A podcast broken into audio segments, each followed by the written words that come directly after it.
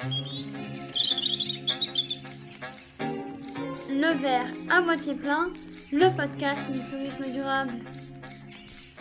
Bonjour, c'est Elise et bienvenue dans ce nouvel épisode du verre à moitié plein.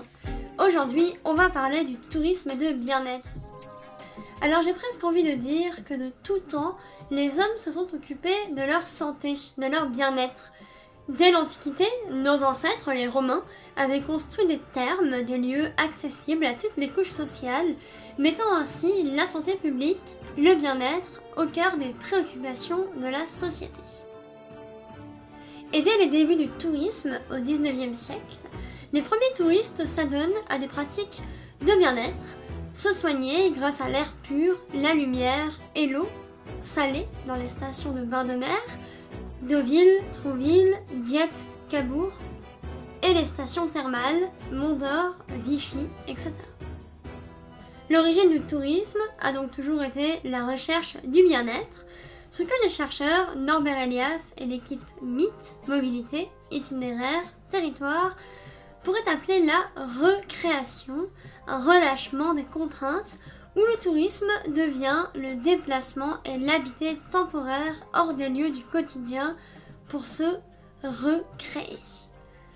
Tourisme et bien-être sont donc intimement liés, notamment par les pratiques de thalassothérapie, thermalisme.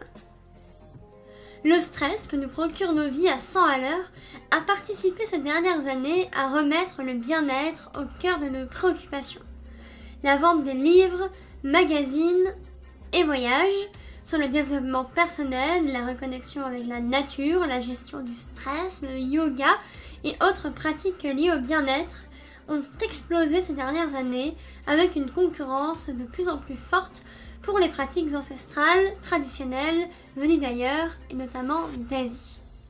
Alors aujourd'hui, les acteurs du tourisme profitent de cette tendance et nous avons rendez-vous avec l'un d'entre eux, ou plutôt l'une d'entre elles, Anne-Claire, fondatrice de l'agence de voyage Le Temps d'une Escale, qui, depuis le Covid, a pris le virage du tourisme de bien-être. Alors Anne-Claire, bonjour et bienvenue sur le podcast. J'ai plein de questions à vous poser. Comment expliquer qu'aujourd'hui on recherche plus une expérience qu'une destination? Qu'est-ce qu'un voyage intérieur, celui qui nous amène à, chercher à nous connaître nous-mêmes plutôt que la destination? Comment expliquer notre intérêt plus récent pour les rituels ancestraux? C'est ce qu'on va essayer de comprendre ensemble. Mais avant de commencer, Anne-Claire, est-ce que vous pouvez vous présenter? Eh ben, tout d'abord, merci de m'inviter à participer à ce podcast. Euh, donc, je suis Anne-Claire Milon, créatrice de l'agence de voyage Le Temps d'une escale à l'Aigle en Normandie. J'ai créé l'agence en septembre 2018, donc peu de temps avant le Covid. Une agence, euh, du coup, dans une petite ville de Normandie. Euh, ça faisait 22 ans que, que je travaillais euh, donc euh, pour d'autres euh, d'autres professionnels du tourisme en agence de voyage et j'ai décidé de franchir le pas et de me mettre à mon compte avec toujours cette même volonté qui m'est chère en fait des voyageurs qui reviennent avec les étoiles plein les yeux. J'ai rejoint Flokeo il y a un peu plus de deux ans et euh, donc l'humain reste une priorité au sein de mon agence, provoquer entre autres des rencontres à l'autre bout du monde. Euh, le voyage n'est pas seulement une découverte passive euh, de paysages, mais euh, j'incite justement les explorateurs à aller s'initier ou, ou, bien à partager avec les populations locales. c'est ce qui me tient le plus à cœur. On revient tous en fait différents d'un voyage. Je crois à un tourisme à taille humaine, un tourisme qui, qui prend comme point de départ la rencontre et les expériences, et aussi des souvenirs qui vont en découler bien évidemment. Aujourd'hui, on va parler euh, du tourisme de bien-être. Il y a eu un, point de bascule, un, moment euh, où vous vous êtes dit, voilà, on va être plus qu'une agence, euh, entre guillemets, traditionnelle, on va proposer des voyages bien-être. Euh, oui, tout à fait. En fait, au moment du Covid, alors je suis passionnée par les médecines douces depuis toute petite parce que mon papa était vétérinaire avec homéopathie sur sur les bovins essentiellement et les et les animaux les animaux euh, chats, chiens, euh, voilà, de petite compagnie. Euh, j'ai cherché en fait une alternative au moment où les voyages étaient à l'arrêt en tant que en tant que passion, donc à la fois pour moi mais aussi pour mon entreprise. Et donc, euh, je me suis formée euh, à différentes euh, médecines euh, naturelles ou bien-être ou formations qui ont qui ont écho avec le bien-être. Donc, j'ai eu une formation yoga facial, donc le, le yoga du visage, pardon. Je me suis formée également au magnétisme. Euh, j'ai fait des formations Kobido lifting visage et finalement, en parallèle à ces formations, j'ai décidé d'intégrer euh, au sein de l'agence la commercialisation en fait de cosmétiques qui propose en fait euh, l'évasion, euh, la possibilité de se ressourcer en fait depuis chez soi vu que les voyages étaient à l'arrêt et euh, de prolonger finalement le voyage ou bien de le préparer en amont pour euh, être finalement sur le, sur le secteur du bien-être, parce que finalement, le plus beau des, des voyages, c'est euh, tout d'abord le sien, en fait. maintenant, les voyages euh, ont repris. Comment on lit bien-être et voyage, mais voyage physique, vrai voyage présentiel? Donc en fait, on a les on a les deux possibilités. Donc moi, cette possibilité que j'offre avec les cosmétiques à l'agence, mais on a aussi du coup ce voyage bien-être que l'on peut proposer et sur lequel je me positionne aussi à l'agence. Avec le Covid, on a aussi eu ce, ce ressenti que euh, on prêtait beaucoup plus attention à la reconnexion à la nature, mais aussi à son corps et à soi. Et donc, en fait, ma volonté, c'est aussi de mettre ces, ces, ces voyages-là en, en, avant, donc les voyages bien-être. ma question peut être un peu, un peu bête, mais quels sont les, les bénéfices du tourisme euh, bien-être euh, chez le voyageur? Après un, un voyage bien-être, comment on se sent? Et vous, par exemple, qu'est-ce que ça vous a apporté sur les voyages que, que vous avez testés en bien-être? Bah déjà, le voyage en lui-même peut être une thérapie hein, en, premier lieu. Euh, donc euh, c'est un voyage qui va correspondre avec les envies du moment. Euh, on a des envies qui évoluent au fil des années. Hein. On n'a pas les mêmes envies à 20 ans que celles qu'on va avoir à 50 ou 60. Et en fait, suivant son parcours de vie, ses expériences, on n'attend pas tous forcément la même chose. Euh, on voyage de prime abord pour euh, pour aller découvrir en fait euh, des paysages, d'autres cultures, d'autres terres, d'autres traditions. Mais on a aussi cette possibilité finalement de prendre ce temps pour nous découvrir nous-mêmes, nous ressourcer, nous ancrer et prendre finalement soin de notre corps et de notre esprit parce que bah, aujourd'hui on, on, est quand même dans un monde où, où, on a très peu de temps pour nous, on est très pris, il y a beaucoup de stress. Donc ça permet en fait de se poser. Et puis euh, le voyage finalement propose les deux parce que c'est une thérapie à la base, on en revient euh, on revient différent d'un voyage. Euh, mais il permet aussi justement cette reconnexion à soi et à la nature. Et est-ce qu'il y a des activités, des, pratiques qui vont être spécifiques au voyage bien-être que vous proposez? Alors moi, j'ai pas forcément de spécificité. Euh, je veux justement être en mesure de, pouvoir euh, toutes les proposer. Et, l'avantage que j'ai, c'est que comme j'ai plusieurs prestataires dans le monde entier, euh, j'ai une ouverture qui est assez assez importante. L'avantage, c'est que ça peut être à la fois de la randonnée en pleine nature, ça peut être un trail, ça peut être du yoga, de la spiritualité ou de la méditation. Ça peut être euh, aller faire une séance de méditation euh, euh, donc euh, au Sri Lanka. Ça peut être euh, en France. Enfin voilà, j'ai pas de spécificité. Je voulais justement avoir une ouverture large par rapport au bien-être. Le plus important finalement, c'est de savoir quelle est l'intention de départ et la motivation de départ du, du voyage bien-être en fait, parce qu'on a tous et toutes euh, des attentes euh, différentes par rapport à ça donc avant de, de, réserver un voyage bien-être euh, avec vous, donc le voyageur, il va vous dire ce dont il a besoin, euh, ce qu'il aimerait, et puis après comme ça, vous pouvez créer son voyage euh, et les, activités en fonction des besoins du voyageur. Oui, tout à fait. En fait, je prends du temps pour euh, essayer d'analyser finalement les besoins et les intentions du voyageur avant de partir, pour être vraiment en mesure de lui proposer des activités qui vont correspondre avec ce qu'il attend en fait de ce voyage parce que ça peut très bien être juste euh, un petit moment de reconnexion à la nature pour certains.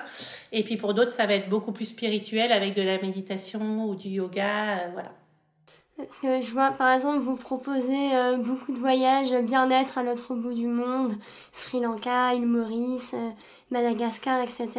Et je voulais savoir pourquoi ces pays-là, qu'est-ce qu'ils ont, euh, on va dire, de plus à apporter que ce qu'on pourrait faire dans un voyage bien-être euh, en France, en Normandie, par exemple. Alors, ils n'ont pas forcément plus à apporter. Euh, bon, ça remonte déjà par rapport à l'histoire. C'est vrai que l'Orient est, est, est plutôt le la terre de concept du bien-être avec par exemple l'ayurvédique, euh, les massages. Donc c'est vrai qu'on a on a plus euh, ce côté-là qui, qui revient finalement sur la scène, mais euh, tous les pays du monde sont offrent cette possibilité en fait de sortir réellement de son quotidien dans une atmosphère euh, qui peut être zen et spirituelle. Et je suis en train de travailler euh, justement sur euh, sur ma terre, la Normandie, pour pouvoir le proposer. Mais j'ai également vécu en Argentine en fait en il y a très longtemps, et j'ai également sur l'Argentine des voyages qui peuvent être considérés comme bien-être parce qu'ils allient le tango avec la nature, la randonnée. Donc finalement, c'est une très belle connexion à soi aussi. Ah oui, c'est original parce que c'est vrai que souvent quand on pense à bien-être, bah, on pense euh, plus bah, à l'Asie, comme, vous dites, mais pas forcément euh, à l'Amérique latine. Et on avait fait un podcast euh, sur une agence de voyage qui s'appelait Dansement à voyage, qui propose des, voyages en dansant. Le concept du voyage, c'est découvrir un pays à travers la danse. Et elle disait bah, justement aussi que c'était une très belle occasion pour se reconnecter un petit peu à soi-même.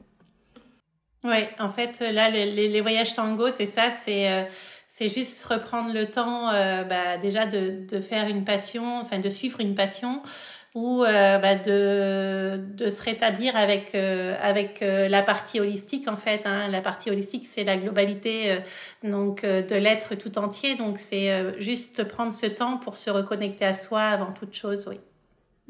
Et donc euh, maintenant, si on, parle un petit peu plus euh, tourisme durable, parce que là, on a parlé de destinations euh, très lointaines et de destinations moins lointaines, comme, comme la Normandie, je me demandais comment est-ce qu'on peut faire rimer voyage bien-être avec durabilité quand on part à l'autre bout, à l'autre bout du monde? tout d'abord avec des séjours qui peuvent être plus longs. Alors, pour l'étranger, hein, euh, des séjours qui peuvent être plus longs, qui peuvent varier entre 10 et 15 jours. Euh, des prix justes parce que là, en l'occurrence, quand je passe par des agences locales, euh, on est sur des prix équitables et des prix justes. Reverser du coup aux populations locales par rapport aux différentes activités et aux intervenants qui vont qui vont exercer leurs leurs expériences. Euh, une reconnexion à la nature, euh, donc euh, prendre plus soin finalement de, de l'environnement, la rencontre avec la population locale, et puis aussi donc renforcer son système immunitaire, par exemple en mangeant mieux, en faisant attention à ce qu'on mange. Euh, il y a par exemple des stages de jeunes qui sont organisés dans lesquels en fait on peut finalement prendre soin à la fois de l'écosystème et de l'environnement local. Donc euh, l'un des piliers du tourisme durable, donc c'est euh, au-delà de l'aspect environnemental, donc c'est le, pilier euh, socio-économique avec le respect des habitants, de la culture et l'apport économique du tourisme au, territoire d'accueil. Et donc le tourisme de bien-être, quand il est à, à l'étranger, ça permet aussi de créer une industrie finalement dans, dans ces pays-là qui respectent euh, les cultures et les traditions euh, locales. Tout à fait, oui. Donc à la fois à l'étranger, mais, mais également en France finalement. Euh, ça permet vraiment de respecter les traditions locales et puis d'être en direct avec les, avec les populations finalement. Mm. Et euh, j'avais une autre question aussi sur un petit peu la, la durabilité du tourisme de bien-être. C'est que c'est un tourisme qui est de plus en plus tendance je voulais savoir s'il y avait euh, beaucoup d'arnaques dans ce domaine, un petit peu du greenwashing du tourisme de bien-être. Comment euh, déceler un endroit authentique euh, d'un lieu un peu plus qui vient surfer sur, sur la tendance. comment on arrive à déceler ça? Euh, bah déjà en allant à la rencontre euh, enfin moi je travaille du coup euh, avec des prestataires euh, donc je connais. Donc bah, c'est des engagements de part et d'autre d'avoir des, des intervenants qui vont être en mesure de bah, de répondre à cette demande et puis du coup de faire attention aux, aux hébergements que que nous allons proposer du coup aux voyageurs Euh, ils sont sur le terrain. Moi, sur la Normandie, je vais aller faire du repérage et, j'en ai déjà fait.